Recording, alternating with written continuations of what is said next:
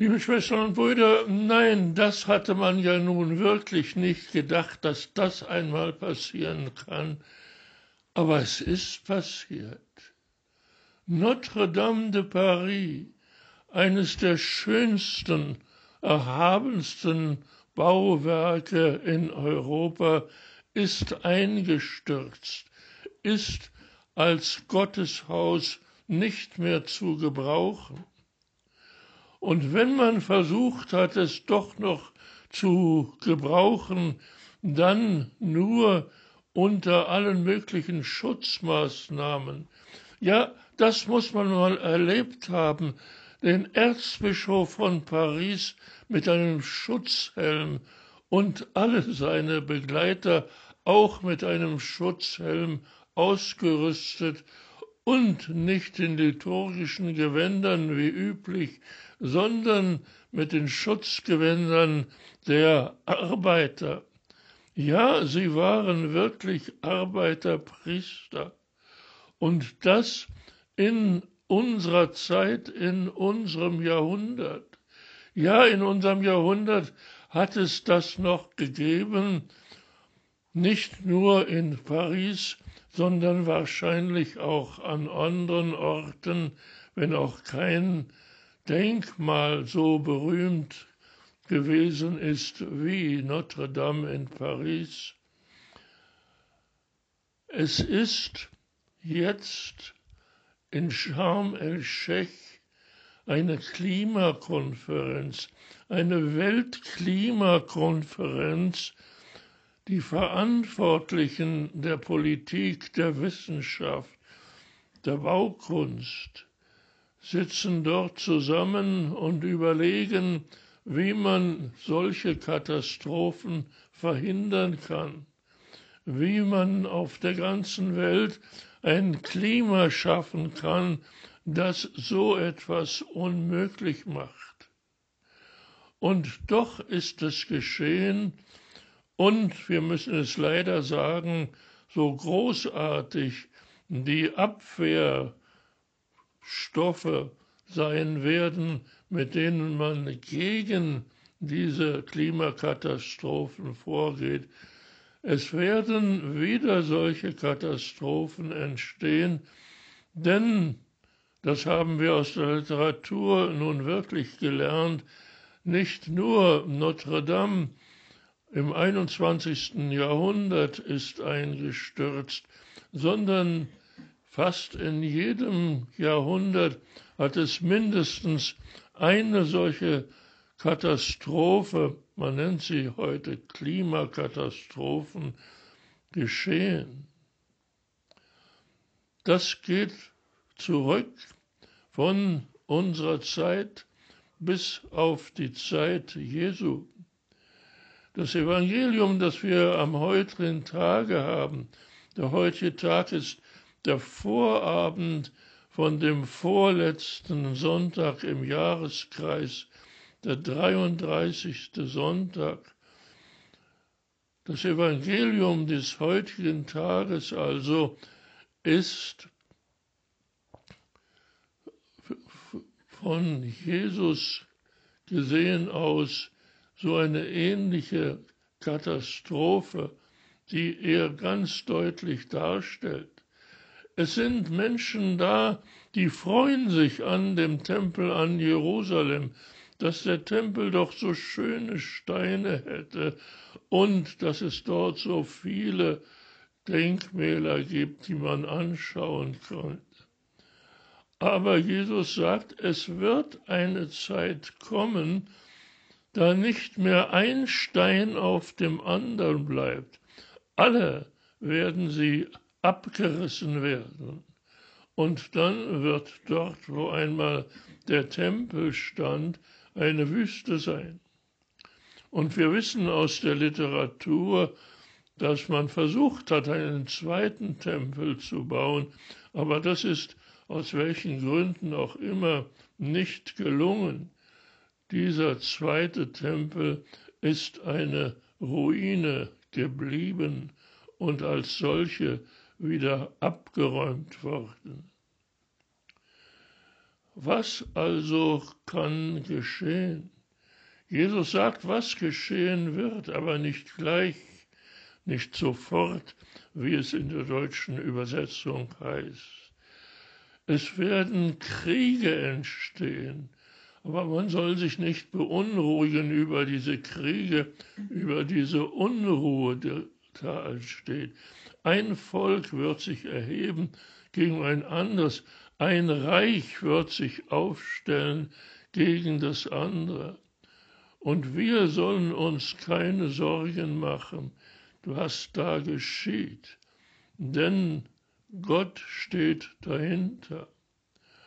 Und die Menschen, wir Menschen werden gefangen genommen, verfolgt und ins Gefängnis geworfen. Dort können wir Zeugnis geben. Zeugnis wofür?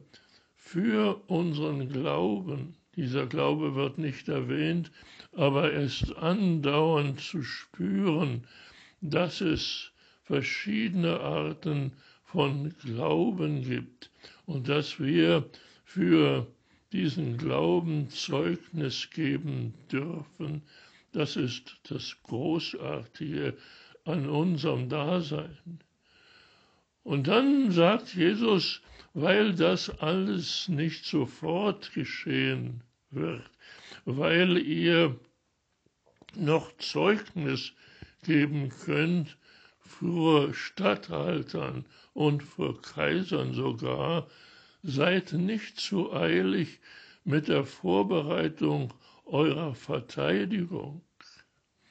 Nein, ich werde euch die Worte geben, ich werde euch die Weisheit geben, niemand von euren Feinden wird gegen so viel Weisheit, so viel Worte von mir ankommen können.